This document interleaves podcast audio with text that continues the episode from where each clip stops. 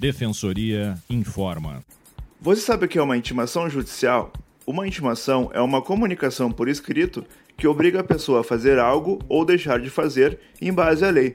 Pode ser de vários tipos, sendo a judicial um dos mais conhecidos. Nesse último, não importa a relação que você tenha com o caso, se vítima, suspeito ou testemunha. Quando o sistema judiciário necessitar que você esteja disponível em determinado dia e determinada hora para contar a sua versão dos fatos, você será notificado através de uma intimação. O documento é expedido pelo juiz responsável pelo caso e geralmente entregue pelo oficial de justiça. Para mais informações, acesse o site defensoria.rs.df.br.